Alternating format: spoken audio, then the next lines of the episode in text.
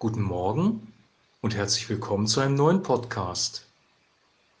Wir lesen heute aus Matthäus Kapitel 12, die Verse 15 bis 21. Als aber Jesus es erkannte, zog er sich von dort zurück, und große Volksmengen folgten ihm, und er heilte sie alle.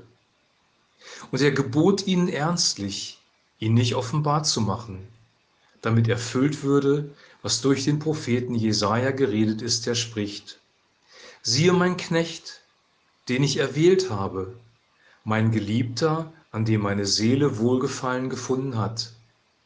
Ich werde meinen Geist auf ihn legen, und er wird die Nationen Gericht ankündigen.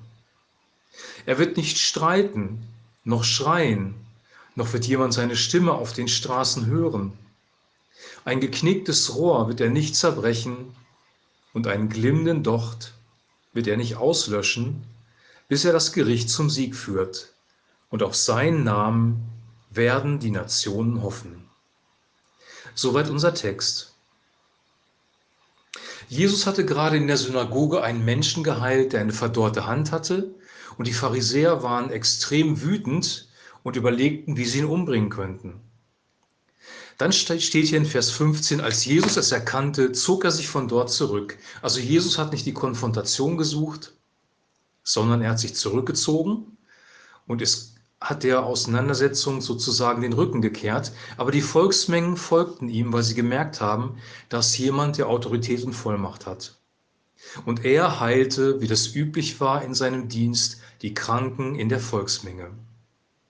Dann steht was Interessantes. Er gebot ihn ernstlich nicht offenbar zu machen, ähm, was er getan hat, damit erfüllt würde, was durch den Propheten Jesaja geredet ist. Und da zitiert er Jesaja 42, die Verse 1 bis 4. Und da geht es darum, dass ja von dem Knecht Gottes, dem Messiaskönig, gesprochen wird, der, ähm, auf dem der Geist des Herrn liegt und der das geknickte Rohr nicht zerbrechen wird und den glimmenden Docht nicht auslöschen wird, der also die Armen, die Bedrückten, die Bedrängten nicht noch zusätzlich bedrängen wird, sondern der Hilfe bringen wird. Ähm, und er wird das Recht zum Sieg führen, steht hier auch. Aber er wird nicht schreien, er wird nicht laut seine Stimme erheben, sondern er wird ähm, ja fast unauffällig vorgehen, obwohl er große Zeichen und Wunder tut, so wie Jesus das getan hat. Jesus ist nicht auf diese Welt gekommen, um Politik zu machen oder um selber seinen Dienst zu bewerben, wie wir das heute tun. Wir sind gewohnt für Veranstaltungen, die wir machen, ob das jetzt ähm, in der Kirche ist oder ob das im privaten Bereich ist oder dienstlich Werbung dazu, äh, dafür zu machen, um möglichst viele Leute anzulocken. Jesus hat genau das Gegenteil getan. Er hat gesagt, macht es nicht bekannt. Und das hat er öfter gesagt. Und ähm, er hat darauf vertraut, dass Gott der Vater durch den Heiligen Geist ihm die richtigen Leute ähm, zuführen wird.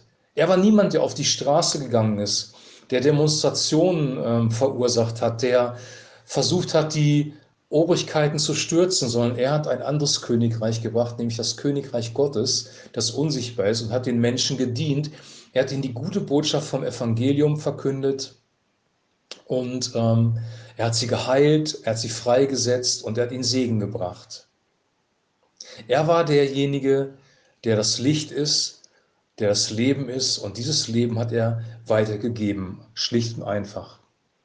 Wenn wir ähm, die Nachfolger von Jesus sind, sollte das auch für uns gelten, ähm, was hier steht, nämlich dass wir nicht streiten, nicht schreien, keine große Werbung machen für unseren Dienst, nicht versuchen, Menschen mit intellektuellen Fähigkeiten oder emotionaler Gewalt zu überzeugen, indem wir ihnen die Hölle predigen oder indem wir ihnen sagen, so, du musst jetzt aber Christ werden, sonst wird dein Leben böse enden. Jesus war so nicht. Er war wie ein guter Hirte, er hat sich um die Schafe gekümmert. Er hat ähm, er ist den Menschen mit Gnade begegnet. Und es gab ganz wenige Ausnahmen, äh, wie er zum Beispiel den Tempel gereinigt hat oder den Pharisäern auch klar widerstehen musste, um ein paar Sachen klarzustellen, wo er Konfrontation auch nicht gescheut hat. Er war kein Feigling, er hat Konfrontation nicht gescheut, aber er hat die Konfrontation nicht gesucht.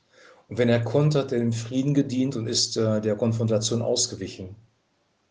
Er hat darauf vertraut, dass die Botschaft, und dass der Heilige Geist sich selber Bahn brechen.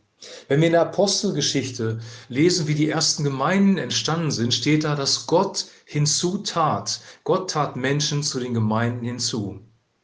Die ersten Jünger, die ersten Apostel haben keine Werbung gemacht. Sie haben nicht versucht, Menschen äh, wie Menschenfänger zu fangen, sondern sie haben einfach schlicht und ergreifend das Wort Gottes weitergegeben und darauf vertraut, dass Gott das Wort, was sie predigen, mit Zeichen und Wundern, mit seiner Gegenwart bestätigt.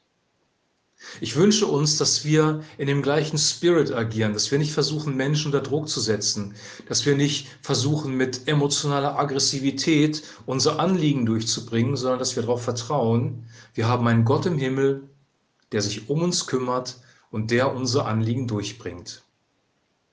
Das war's für heute. Wir hören uns morgen wieder. Ich wünsche dir einen gesegneten Tag. Genieß deinen Kaffee. Shalom.